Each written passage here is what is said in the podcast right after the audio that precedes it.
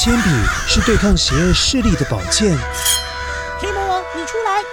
书包是最坚固的盾牌。小狗是最有勇气的士兵。维多叔叔和你一起守护故事里的和平。你是英勇的骑士，你是机智的公主。维多叔叔的故事欢乐车，听故事，用想象力听见我们的与众不同。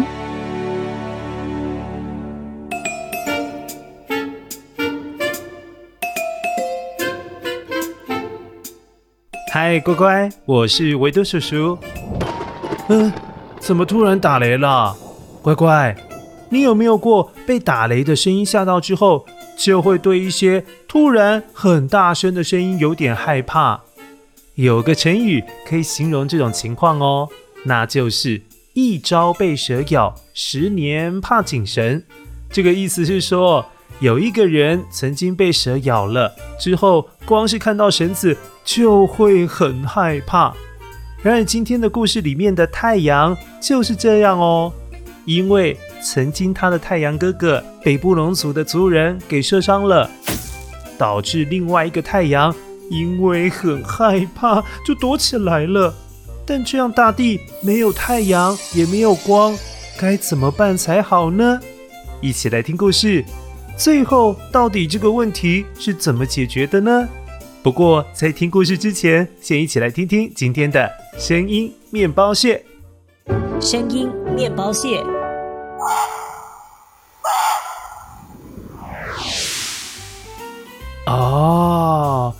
其实这个声音我们之前有剪过哦，今天就当复习一下，记得听到的时候捡起来，捡起来，一起来听故事喽。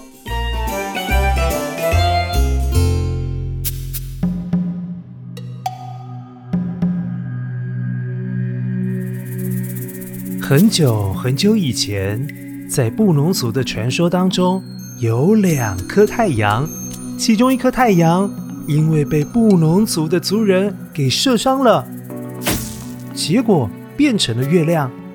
但是另外一颗太阳也很担心，嗯，如果我也被弓箭射伤，那该怎么办呢？因此从那个时候开始，他就不敢升空照耀大地了。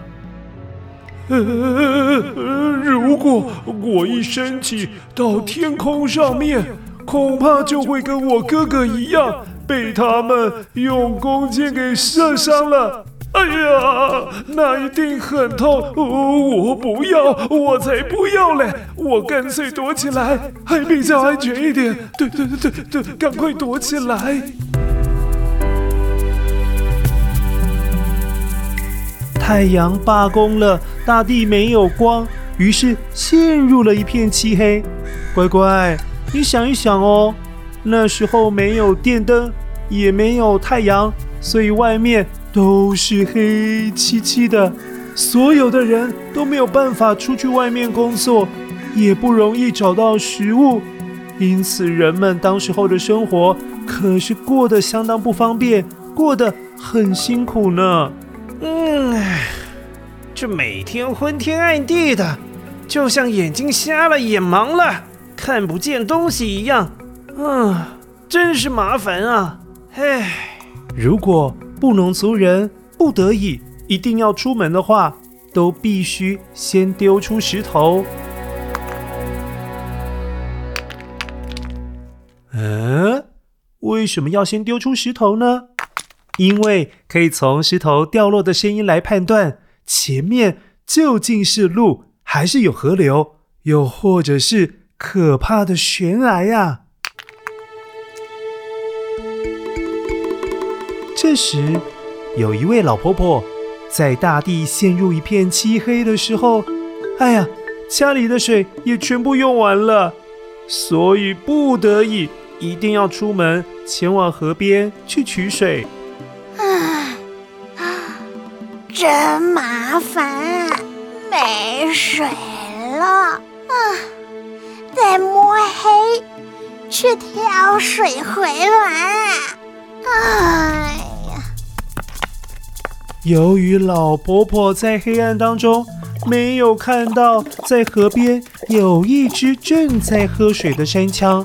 结果他丢出去的石头，呃，正好击中了山羌的头部，结果山羌被石头砸中了，痛得哀叫，发出了又痛又生气的吼叫声呐。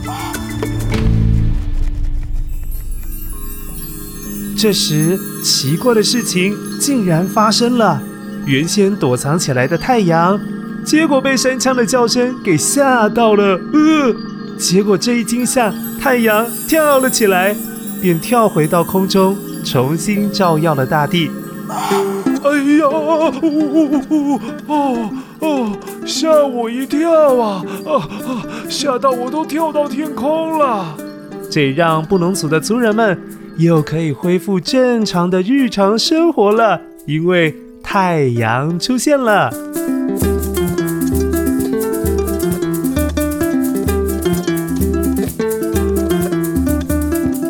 乖乖，现在如果你有机会看到山羌的话，请注意看哦。山羌的额头有一块颜色是比较浅的区域。根据布农族传说的说法，那就是当时候被老伯伯用石头打中而留下来的疤痕啦。好了，现在我们一起来确认一下，你今天有没有捡到正确的声音面包屑呢？声音面包屑。哦，乖乖，这个声音你不是第一次听到哦，我们曾经在其他故事当中有听过这个声音。它听起来有点像是小狗在叫的声音哦。山羌的叫声，其实山羌是台湾陆科动物当中体型最小最小的一种，它的身体长度只有四十七公分到七十公分，体重大概是六到七公斤之间。那山羌呢，因为它个子比较小嘛，所以天生就会比较胆小一点，有警觉心。那公的山羌呢，会用眼睛下面有一个腺体。分泌出特别的气味，然后呢，再把这个气味涂抹在树枝或者是植物上面，干嘛呢？用来占地盘的。